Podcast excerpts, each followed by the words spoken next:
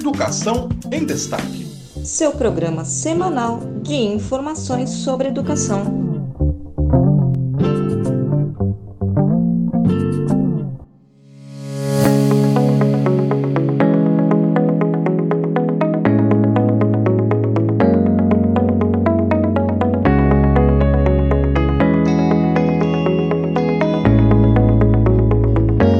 Considero meritório e oportuno projeto Hora Examinado, tendo em vista que o surgimento da internet revolucionou as formas de comunicação, permitindo que a informação seja acessada diretamente pelas pessoas, o que transformou potencialmente cada usuário da rede mundial em uma fonte de conteúdos.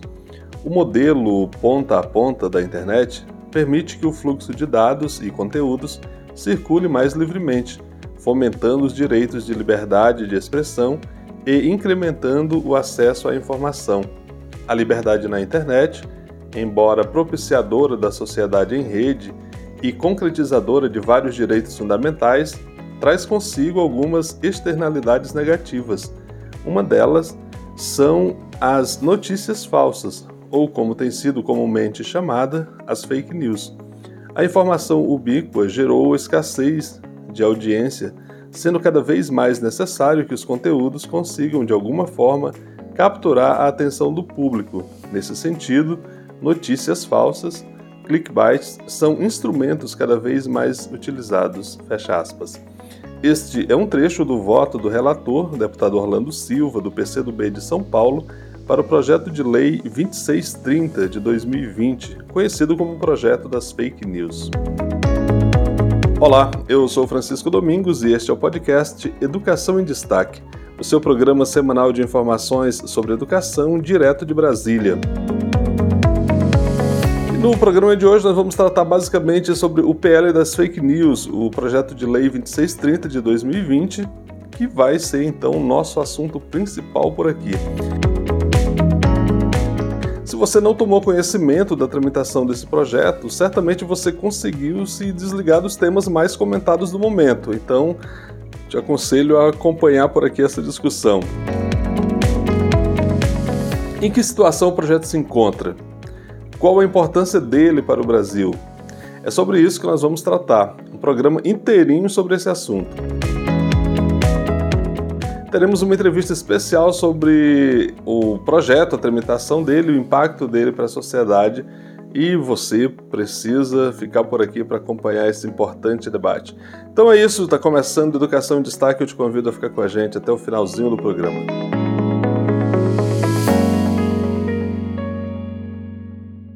Câmara discute PL das fake news.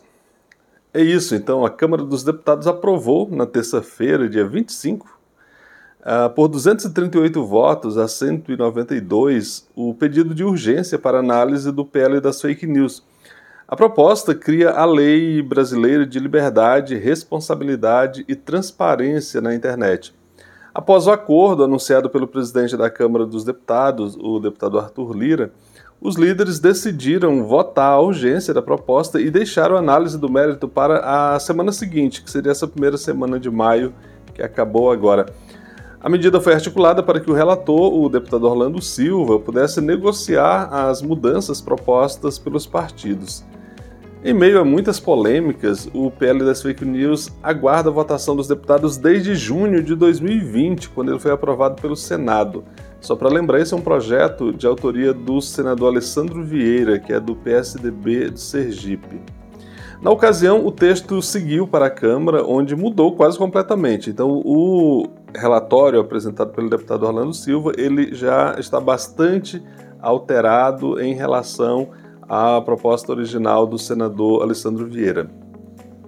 No ano passado, parlamentares rejeitaram a votação em regime de urgência por, oito, por apenas oito votos e voltou então ao estágio em que precisa transitar por comissões ou grupos de trabalho específico. A aprovação de urgência fez com que o texto pudesse ser encaminhado direto para o plenário da Câmara, não precisando passar por comissões. Então, esse é o sentido da urgência quando ela é aprovada, porque aí o texto não precisa mais ser apreciado nas diferentes comissões com as quais ele se relaciona e já vai direto para apreciação em plenário. E nessa terça-feira, dia 2, o presidente da Câmara, Arthur Lira, decidiu retirar de pauta a votação do projeto, e isso porque ele entendeu, ou melhor, ele atendeu um pedido ali do relator do projeto, o deputado Orlando Silva. A proposta estava prevista para ter seu mérito analisado naquela sessão do dia 2. E o pedido do relator acontece após uma sequência de polêmicas envolvendo o texto da proposta. Vamos ouvir então o relator, o deputado Orlando Silva, sobre o pedido de adiamento da votação. Presidente, eu considerando a pauta que prevê a votação logo após que nós encerremos o exame desses dois projetos que têm urgência constitucional, é o projeto de lei 2630, cuja urgência foi aprovada na semana passada eu queria levantar uma preocupação para Vossa Excelência. Eu fiz agora há pouco uma reunião com a bancada do Podemos. Um pouco antes, uma reunião com a bancada do Partido Solidariedade. Tive um pouco antes o encontro, presidente, com representantes da bancada do Partido dos Trabalhadores. E tenho recebido uma série de propostas para inclusão no parecer publicado na última quinta-feira. Um parecer que cumpriu o prazo definido pelo Colégio de Líderes e que permitiu que as diversas bancadas pudessem conhecer o conteúdo da primeira volta de conversas, presidente, com as diversas bancadas aqui dessa casa. Como o senhor sabe, no parecer publicado quinta-feira, eu retirei a ideia de termos uma entidade autônoma de supervisão. E especulamos hoje, durante todo o dia, sobre alguns caminhos alternativos para que a lei tenha um mecanismo de fiscalização e de que se faça cumprir a lei, aplicando inclusive sanções. Mas ocorre, presidente, que mesmo após todos esses encontros e ouvindo todas essas bancadas, nós não tivemos, eu assumo como a minha responsabilidade de relator, tempo útil para examinar todas as sugestões. Eu gostaria de fazer. De liderança do PL, senhor presidente. Eu gostaria de fazer, presidente, um apelo a Vossa Excelência. Se Vossa Excelência, consultando os líderes ou usando a prerrogativa de presidente, se pudesse retirar da pauta de hoje, pudéssemos consolidar a incorporação de todas as sugestões que foram feitas, de modo a que possamos ter uma posição que unifique o plenário Câmara dos Deputados, no movimento de combater desinformação, garantir liberdade de expressão, responsabilidade para as plataformas e transparência na internet. Esse é o tema, presidente, que não é do governo nem é da oposição, é um tema do Brasil. E aqui não pretendo, presidente, me permita, fazer gincana, mas produzir o melhor texto possível. Por isso faço apelo a Vossa Excelência. Eu sei que hoje na reunião dos líderes, a maioria das bancadas sinalizou que votássemos hoje. Mas, como relator, quero fazer apelo a Vossa Excelência para que tenhamos tempo de produzir o resultado que unifique o plenário da Câmara dos Deputados. Muito obrigado, presidente. Esse foi então o deputado Orlando Silva, do PCdoB de São Paulo, relator do PL das fake news. E no próximo bloco nós vamos ouvir uma especialista sobre a importância de combater as fake news. Fica por aqui. Você está ouvindo Educação em Destaque, o seu podcast sobre educação. Um oferecimento de Casa Saberes, apoio multidisciplinar. Neste bloco, nós vamos conversar com a professora Ana Karim sobre a importância de se combater fake news e como o PL 2630 se aplica a esse fim. A professora Ana Karim possui doutorado em Educação pela Universidade Federal do Rio Grande do Sul tem mestrado em Comunicação Social pela Pontifícia Universidade Católica do Rio Grande do Sul, especialização em Gestão Universitária pela Universidade de Santa Cruz do Sul e graduação em Comunicação Social, Relações Públicas pela mesma universidade. Atualmente, ela é professora da Faculdade de Biblioteconomia e Comunicação da Universidade Federal do Rio Grande do Sul, a URGS, exercendo também a função de diretora de, comunicação da ADURGS Sindical. Pesquisa os temas de gestão de crise e gestão de riscos fo com foco em relações públicas. Tem experiência profissional e acadêmica na área, nas áreas de gestão da educação superior, avaliação institucional, educação à distância, comunicação e relações públicas. Então vamos conversar com a professora Ana Karim. Professora Ana Karen, é um prazer receber a senhora aqui no podcast Educação em Destaque para discutirmos essa, esse assunto né, que ganhou bastante destaque aí nas últimas semanas, que é fake news, sobretudo considerando aí o contexto do debate do PL 2630, que pretende instituir aí a Lei Brasileira de Liberdade, Responsabilidade e Transparência na Internet. Eu gostaria de saber como a senhora está acompanhando esse debate é, que vem acontecendo no Congresso Nacional e, mais especificamente, desde a semana passada na Câmara dos Deputados. A gente sabe que ele foi aprovado na semana passada ali é, um rito de urgência é, estava para ser votado no plenário da Câmara no dia 2, agora terça-feira. Acabou que foi retirado de pauta, mas deve voltar a qualquer momento. Então, como a senhora está acompanhando esse debate? Olá, Francisco. Quero primeiro agradecer o convite. Fiquei muito feliz com essa oportunidade de estar conversando é, com todos os ouvintes aí que acompanham Educação em Destaque esse canal de diálogo que tem debatido temas tão importantes, né, não só para a nossa educação brasileira, mas para a sociedade como um todo. Então, meu agradecimento e a minha saudação a quem nos ouve. Bom, uh, falando sobre o teu tema especificamente, né, aquilo que nos move hoje, que é o PL 2630, eu acho que todos nós acompanhamos em maior ou menor uh, uh, grau as discussões aí nos últimos dias. É, então, para a gente iniciar essa conversa, eu quero aqui abordar três questões que me parecem centrais. A primeira delas é sobre o que trata o PL 2630.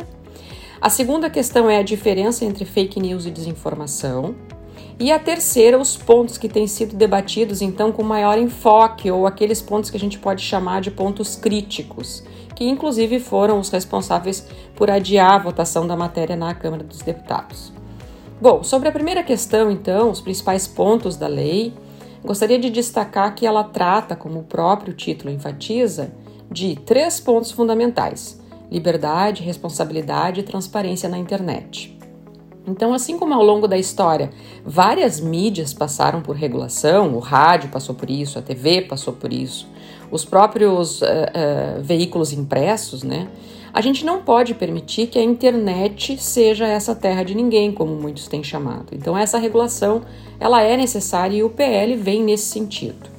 Além disso, liberdade de expressão não pode ser confundida com incitação ao ódio, desinformação ou abuso de qualquer natureza. Então, a lei trata basicamente disso. Primeiro, do fortalecimento do processo democrático por meio desse combate à desinformação da própria questão do fomento à diversidade de informações na internet, né? Segundo, a busca por uma maior transparência sobre os conteúdos pagos disponibilizados na rede. E terceiro, ela visa desencorajar, então, o uso de contas falsas que disseminem desinformação na internet. Uma prática que a gente tem visto que é bastante recorrente no Brasil e que influencia a nossa vida em muitas medidas. Bom, dito isso, né, do que trata a lei, segundo, é, eu quero trazer aqui ah, as diferenças entre essas duas expressões, fake news e desinformação. Porque apesar do PL ter ganhado esse apelido né, de PL das fake news, ele trata de desinformação. Se alguém procurar lá né, no texto do PL, não vai encontrar a expressão fake news, vai encontrar a expressão desinformação. Fake news diz respeito a uma notícia falsa, uma notícia que a gente diz é, na área da comunicação, né, uma notícia de interesse público que não tem credibilidade. Ou seja, eu parto do pressuposto de que há uma notícia que interessa alguém e por algum motivo essa notícia não tem crédito, seja pela fonte que ela usa ou pelos dados que ela apresenta. Vou trazer um exemplo para a gente entender melhor, que é aquele exemplo da moradora do Guarujá que foi linchada, né? A gente conhece, infelizmente, uma história trágica porque foi confundida com uma sequestradora de crianças. Então, aqui a gente tem um caso de alguém que gerou uma notícia que supostamente era de interesse público. Isso foi publicado, é, foi publicado também um retrato falado, e isso gerou né, um caso de, de, de, agressão, de violência que acabou no óbito dessa pessoa. Então, aqui a gente tem um exemplo do que representa fake news.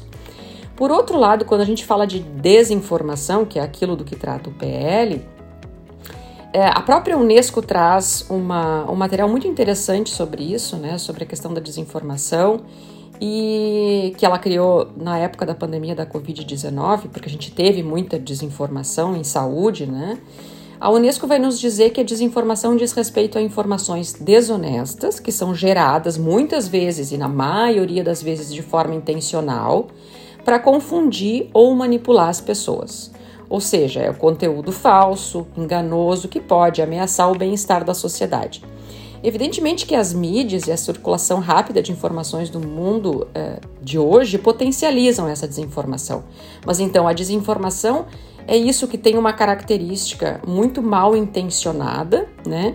De manipular a pessoa em relação a um determinado tema, enquanto que fake news a gente pode dizer que é isso.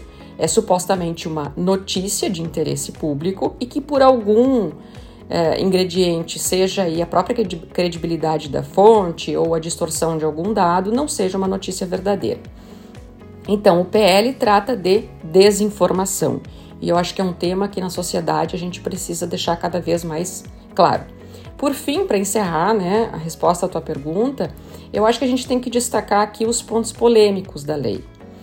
Alguns parlamentares mais críticos à proposta do, do PL eh, dizem que ele vai censurar a liberdade de expressão de opiniões. Esse foi o primeiro ponto que eu destaco como polêmico.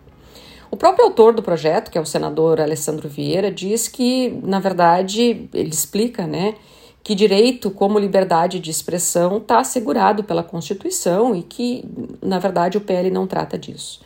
Outros pontos bastante polêmicos que a gente tem são a questão da fiscalização da lei, né? Quem vai fiscalizar? A questão da imunidade parlamentar dos congressistas nas manifestações na rede, em algum momento isso também é tratado, e a remuneração tanto de conteúdo jornalístico quanto de direitos autorais. Então, a partir desse panorama, eu creio que a gente já tem condições né, de entender do que trata a lei, os pontos mais importantes e onde a gente precisa avançar nessa análise.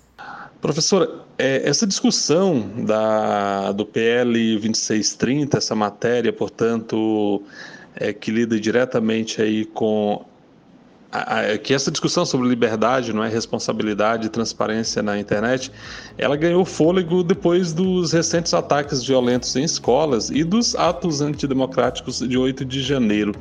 Gostaria de saber como que a senhora relaciona essa, essa questão, né, esse problema sério das fake news com esses episódios é, que nós temos aí no início do ano, é, relativo tanto a, aos ataques às escolas quanto aos atos democráticos de 8 de janeiro?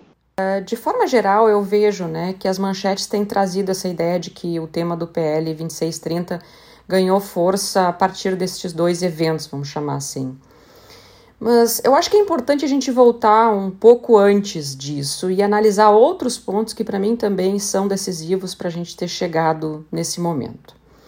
É, vocês devem lembrar que no ano de 2019 a Netflix lançou um documentário que foi traduzido no Brasil como Privacidade Hackeada. Para mim, aquele documentário, né, para mim que sou da área da comunicação, é, ele acabou sendo um marco importante para chamar a atenção das pessoas sobre o uso dos seus dados no ambiente virtual. Eu acho que talvez pela primeira vez ou uma das primeiras vezes a gente tem didaticamente muito bem explicado esse contexto. O documentário ele mostrava como a, uma empresa que se chamava Cambridge Analytica uh, usava da análise dos dados de forma indevida, né, dados de milhões de pessoas, para manipular eleitores no processo eleitoral americano. Isso aconteceu na época da eleição do Trump nos Estados Unidos. O documentário ele também traz vários exemplos, né? Inclusive fala das eleições presidenciais no Brasil. E esses exemplos são de como a internet pode ser usada como essa terra sem lei para influenciar decisões políticas importantes. Depois disso, veio a pandemia. E a gente viu crescer no contexto da pandemia, de forma uh, uh, vertiginosa, a proliferação de desinformação via redes sociais digitais. As pessoas usavam mais a internet, ficavam mais tempo em casa e, consequentemente, geravam mais conteúdo. Esse conteúdo circulava mais, conteúdos de opinião, né? Muitas vezes de opinião pessoal. Isso, por um lado, foi bom, como toda mídia, né? A gente tem isso, nem toda mídia é só boa ou só ruim. Mas por outro lado, essa tecnologia também possibilitou que tudo aquilo que eu digo possa circular de forma mais rápida no mundo. Então, como estamos falando uh, de seres humanos e não de máquinas, né? A gente tem aí no contexto da pandemia um crescimento disso que a gente hoje chama e conhece como desinformação.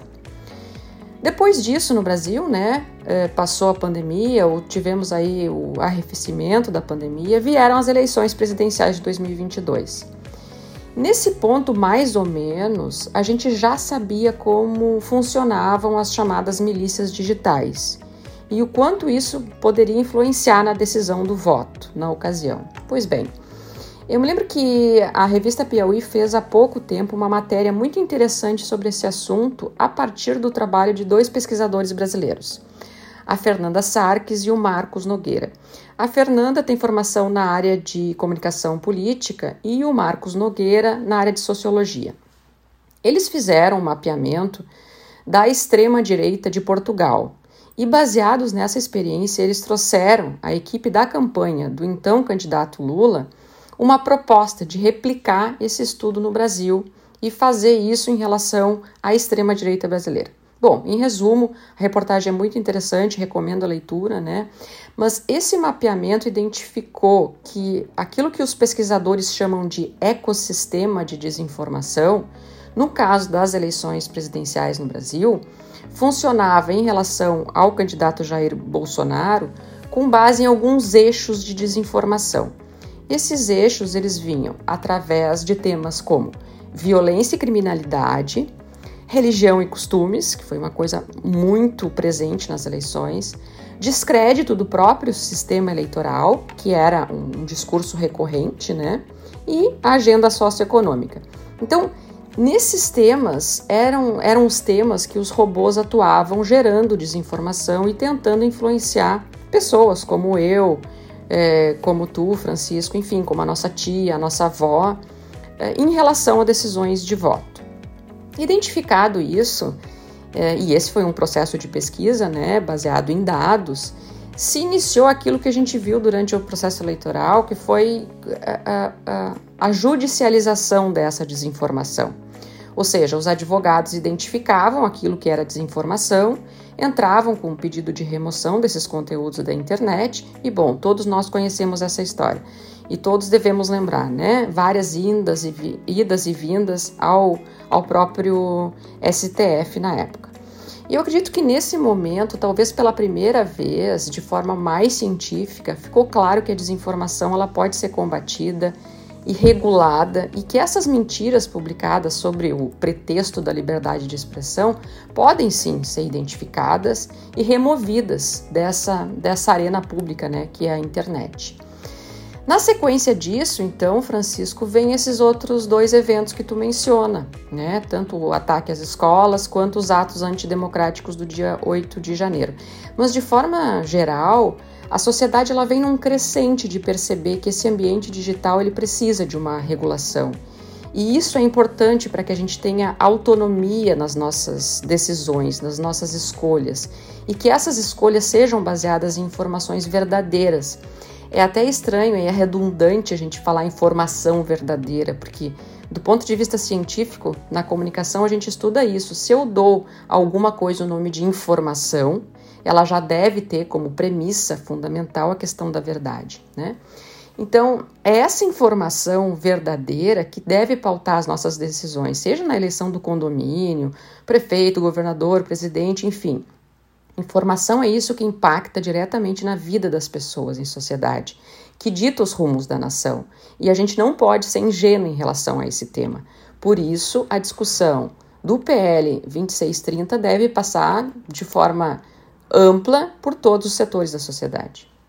Professora, é, a gente sabe que o ambiente político brasileiro vem polarizado já há bastante tempo e a disputa eleitoral para a presidência da República ali no ano passado é, não encerrou não é, esse, esse ambiente de polarização. Em relação ao PL uh, das fake news, o PL 2630, nós temos defensores da proposta que dizem que a nova lei vai melhorar o combate à desinformação, ao discurso de ódio e a outros conteúdos criminosos no ambiente digital, enquanto que os opositores apontam riscos de as novas regras ferirem a liberdade de expressão. Como é que a senhora vê esse debate aí, eh, esses pontos de vista levantados tanto tanto por quem defende a aprovação do PL quanto quem se opõe a ele? Bom, eu acredito que de alguma forma eu já conduzi um pouco meu entendimento sobre esse tema que tu traz, né? Eu realmente acredito que a regulação é importante, especial, especialmente baseada nesses três conceitos que eu trouxe desde o início e que o PL deixa muito claro, né? Liberdade, responsabilidade e transparência. Liberdade de expressão não significa que as pessoas podem propagar discurso mentiroso, discurso de ódio, raiva nas redes sociais. A gente não pode cair nessa armadilha de pensar superficialmente essa questão. Não é uma relação direta, ah, eu posso falar tudo que eu quero e se eu não posso falar tudo que eu quero, isso significa que estão cerceando a minha liberdade. Não, não é assim que funciona. Então, vamos voltar à questão que tu trouxe anteriormente do ataque às escolas, né? Francisco, muito do que a gente tem falado sobre proteger as escolas, sobre criar mecanismos que impeçam a entrada de pessoas estranhas, ou mesmo instalação de detectores de metais na porta da, da escola, enfim, muito disso que a gente tem falado se baseia em mecanismos físicos, visíveis. Uh, ou seja, ah, eu vou impedir, se eu impedir que as pessoas entrem na escola, nada vai acontecer de mal. E não é assim, porque as escolas não são ilhas. Se a gente quer efetivamente tratar o problema da violência na escola, ou como queira chamar, da paz na escola, né, do ponto de vista negativo, aliás, positivo, a gente tem que tratar da origem que é a própria questão da violência em sociedade. Da própria questão do discurso de ódio que a criança escuta em casa e que reproduz em todos os ambientes, inclusive no ambiente escolar. E a internet ela acaba tendo um papel importante na circulação desses problemas, né? Dessas frustrações, desses discursos raivosos que a gente enxerga na sociedade de hoje. Eu não posso então querer que a escola seja um ambiente de paz se o entorno dessa escola, se a própria, próprio ambiente familiar e se as plataformas digitais não expressam isso, não são esse ambiente de paz. Então eu acredito que de alguma forma a lei pode sim coibir pode fazer com que as pessoas pensem duas vezes antes de propagar discurso de raiva e conteúdo falso nas plataformas digitais. Então, diminuir a circulação de desinformação pode contribuir para que, claro, a longo prazo, né, a gente também não, não pode achar que esse efeito vai ser imediato, mas para que a longo, no longo prazo a gente tenha uma sociedade mais crítica, mais harmoniosa, né? No sentido de que eu respeite o outro em todas as suas características, em todas as suas escolhas. Isso leva tempo, evidentemente, mas a gente precisa evoluir e eu acho que o PL, nesse sentido, já me mostra algum horizonte uh, uh, dessa evolução. Bom, já quanto aos conteúdos criminosos que tu fala, bom, aquilo que é crime precisa ser tratado como crime e precisa ser punido. Quantos casos recentes a gente tem visto, por exemplo, né, e acompanhado aí na mídia sobre estupro digital entre crianças e adolescentes? Então nós precisamos punir isso de forma muito rigorosa. Não é possível que com tantos recursos que a gente tenha hoje de rastreamento na internet, esses crimes cibernéticos fiquem impunes. Então, fiscalizar e punir, visando a liberdade, a responsabilidade e a transparência, eu acho que são coisas que a lei pode, nas quais a lei pode ajudar de forma bastante significativa. Quando a gente imagina aprovado um projeto como esse que tenta criar aí um ambiente mais civilizado, não é? para comunicação na, na internet, é, uma das questões que se coloca é quem vai fiscalizar a aplicação dessa lei. É, e isso também tem sido objeto de debate aí entre quem defende a aprovação do PL e quem se opõe a ele. É, inicialmente se sinalizava ali com a criação de um órgão que chegou até, sob o ponto de vista dos críticos, ser considerado o Ministério da Verdade. E, e o governo, quer dizer, o, o relator da proposta, o deputado Orlando Silva, do PCdoB do Estado de São Paulo acabou retirando isso e hoje se considera ali a possibilidade de que a Anatel venha cumprir esse papel de fiscalizar a aplicação da lei. Como é que a senhora vê essa questão? Esse é um dos pontos polêmicos, né, do PL e, sinceramente, eu acho que é um dos pontos polêmicos que a gente, sobre os quais a gente menos tem resposta nesse momento. É, eu não sou nem favorável à criação do, daquilo que se denomina Ministério da Verdade, tampouco fiscalização via Anatel. Acho que as duas vias, nesse momento, não, não se mostram muito efetivas. Criar um Ministério da Verdade me parece que não faz sentido, até porque isso poderia ser confundido até com censura, né? Como a história do Brasil nos mostra. Quanto à Anatel, bom, a função dela é regular o setor brasileiro de telecomunicações, e isso se dá basicamente hoje através da fiscalização de conflitos entre operadoras, consumidores.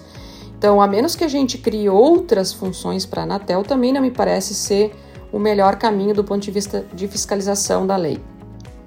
De forma geral, eu acho que a gente também não pode reinventar a roda. É, Acho que é possível a criação de alguma agência reguladora, exemplo do que já existe em outros países no mundo, né? Acho que a gente precisa se espelhar também naquilo que está acontecendo de forma positiva em outros lugares. Alguma agência reguladora que acompanhe, que fiscalize o andamento da lei. Não sei se essa agência seria a quem ela estaria vinculada, eu acho que isso precisa também ser discutido, né? Esse, esse assunto precisa ser debatido com a sociedade. Além disso, uma coisa é aprovar o PL e a outra é fazer com que a lei cole no cotidiano da sociedade, porque a gente sabe que tem leis que colam muito rápido no, na nossa vida e outras nem tanto, levam um tempo. Então, não é só criar uma instância reguladora, fiscalizadora, mas eu acho que é fundamentalmente a gente trabalhar com a importância dessa lei, no sentido de que todos, né, como cidadãos, de que somos responsáveis por ajudar e fazer com que ela se cumpra, é, de alguma forma aí deixamos, deixemos a nossa marca, né, é, em relação ao cumprimento e a, e a, e a fiscalização do que está proposto pelo, pelo PL 2630. Professora, um outro ponto que chama atenção também no projeto diz respeito à remuneração de conteúdo, né? aí pelas, pelas big techs. Uh, e, e, esse é um ponto bem interessante se a gente considerar como o mundo mudou né, no, nos últimos anos. Aí. É, a esse respeito, tem inclusive uma, uma fala do ator Caio Blá, que eu acho que é interessante a gente trazer aqui. Ele diz o seguinte, abre aspas, quando a profissão dos, atores foi regulamentada 45 anos atrás, não existia internet. O ator recebia para trabalhar numa novela, numa série, e isso era, era exibido uma única vez, ia ao ar e pronto.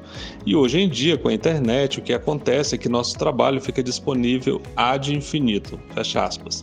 Então, isso foi o que disse o ator Caio Blatt ao canal CNN Brasil. É, e aí, claro, isso não agrada nem um pouco as grandes empresas dessa, dessa área.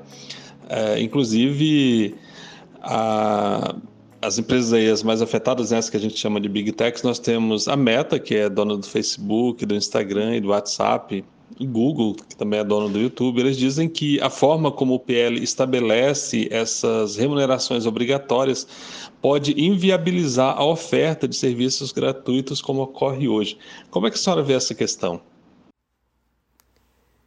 Toda nova lei, a gente sabe, né, gera algum desconforto e isso é, é natural. Toda regulação tem esse tempo de se acomodar na realidade das pessoas e isso não vai ser diferente com esse tema que a gente está discutindo agora.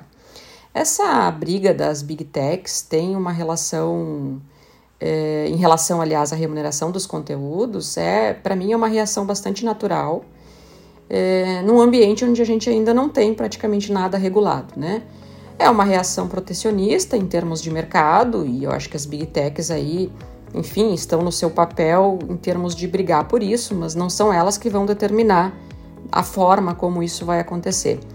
É, eu quero chamar a atenção que recentemente a Associação Nacional dos Jornais, a NJ, né, divulgou uma nota sobre esse assunto. Eu acho que vale a pena comentar aqui, eu acho que vale a pena a leitura também.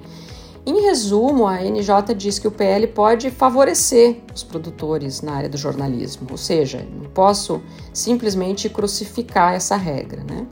E a nota traz o exemplo da Austrália, que aprovou recentemente, se não me engano, há, um ou dois anos atrás, uma legislação que prevê esse equilíbrio nas negociações entre as big techs e as organizações jornalísticas. Ou seja, nós temos outras experiências que podem aí nos servir de referência e a gente vai ter que construir um modelo que beneficie a sociedade como um todo. Afinal, as big techs não vivem só da monetização de conteúdos jornalísticos e tampouco elas vão deixar de oferecer serviços gratuitos que estejam garantindo outras formas de engajamento dos seus usuários. Né? A gente viu isso acontecer em relação a várias outras coisas, plataforma de streaming, ou seja, é mais um tema que a gente vai ter que amadurecer na medida em que as coisas vão sendo reguladas. Ainda pensando especificamente no caso dos conteúdos jornalísticos, a discussão para mim também passa por uma definição clara sobre quem produz esse tipo de conteúdo e aquilo que de fato eu posso chamar de conteúdo jornalístico, né? E aí entra uma outra discussão sobre a qual a gente pode aí falar praticamente por mais um ou dois programas, né, Francisco, que é a questão da regulação da mídia no Brasil. Essa é uma pauta que eu imagino que vai vir com força aí nos próximos anos. É, a gente não pode esquecer que esse tema ele precisa entrar no debate de uma forma um pouco mais sistêmica e ampla, ou seja, não é só a visão da grande mídia, do monopólio da mídia no Brasil que tem que debater isso, mas é a sociedade como um toda. E para mim esse tema tem uma relação direta com a questão da circulação da informação e da desinformação. Mas enfim, isso eu quero deixar aí para uma próxima conversa. Nós agradecemos então a professora Ana Karim pela sua participação aqui no podcast Educação Destaque, trazendo um olhar muito mais amplo do que apenas sobre o pele das fake news, nos estimulando aqui a refletir sobre várias outras questões. Muito obrigado então e a gente deixa o espaço aberto aqui para as próximas participações da professora. No próximo bloco nós teremos a dica da semana. Voltamos já. Você está ouvindo Educação em Destaque, o seu podcast sobre educação. Um oferecimento à Durgues Sindical, o Sindicato Intermunicipal dos Professores de Instituições Federais de Ensino Superior do Rio Grande do Sul. Vamos à dica da semana.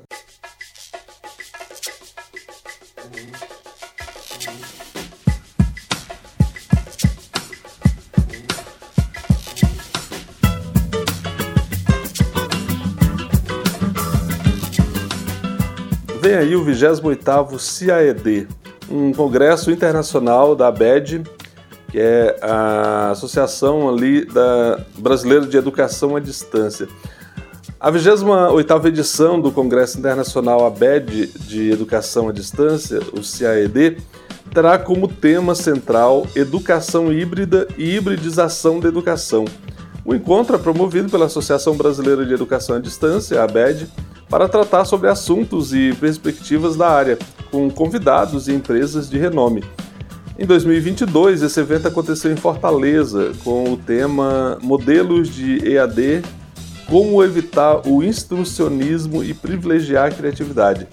De acordo com a organização do evento, abre aspas, neste, né, que será o primeiro congresso aí a ser realizado após o encerramento do estado de emergência sanitária, decidimos resgatar o tema daquele encontro passado, que foi o último antes de a humanidade ter ingressado nesse inusitado período.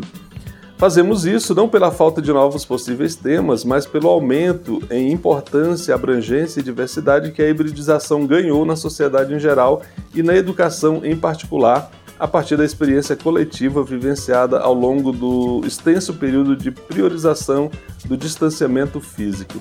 Parece que acumulamos 30 anos de experiência e não apenas 3. É como se os alunos que agora recebemos pertencessem a uma novíssima geração e a uma outra sociedade, fecha aspas. Então vamos ao serviço desse evento aí que é bem importante. O evento ocorrerá entre os dias 15 e 18 de outubro acontecerá na cidade do Rio de Janeiro. As inscrições ainda não foram abertas, mas é possível acompanhar o processo pelo site abed.org.br. Então fica atento aí no abed.org.br para fazer a sua, sua inscrição para o evento que acontece ali entre 15 e 18 de outubro na cidade do Rio de Janeiro.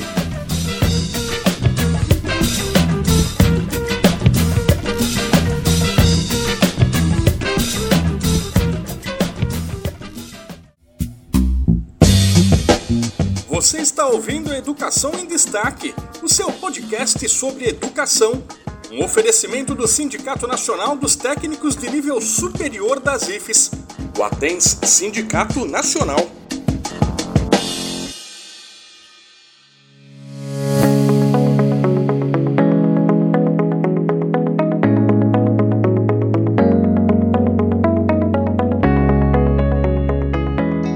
Nós estamos chegando ao final do nosso programa. Muito obrigado pela sua audiência. O podcast Educação Destaque é uma produção de Destaque 61 Assessoria e Consultoria, e este programa foi produzido com informações da Agência Câmara, do portal Agência Brasil e também com informações aqui do site da ABED. O podcast Educação Destaque é feito para você que valoriza conteúdo de qualidade, mas ele não seria possível sem apoio dos nossos parceiros. Sindicato Nacional dos Técnicos de Nível Superior das IFES, o ATENS Sindicato Nacional, a ADURGS Sindical, que é o Sindicato Intermunicipal dos Professores de Instituições Federais de Ensino Superior do Rio Grande do Sul, o Sindicato dos Docentes das Instituições Federais de Ensino Superior dos municípios de Ananindeua, Abaetetuba, Belém, Bragança e Cametá, o Sindiproifes Pará, da Casa Saberes Apoio Multidisciplinar. E você também pode apoiar esse podcast. Procure por Educação em Destaque no Instagram, onde nós somos o educacão.destaque. Segue o nosso perfil por lá. Também estamos no Facebook e no YouTube. Divulgue também o nosso conteúdo nas suas redes sociais, nos seus grupos de WhatsApp, de Telegram, e assim você vai fazer com que muito mais gente possa ter acesso às informações que a gente veicula por aqui. Então eu fico por aqui, espero você na próxima semana. Um grande abraço, até lá, tchau, tchau.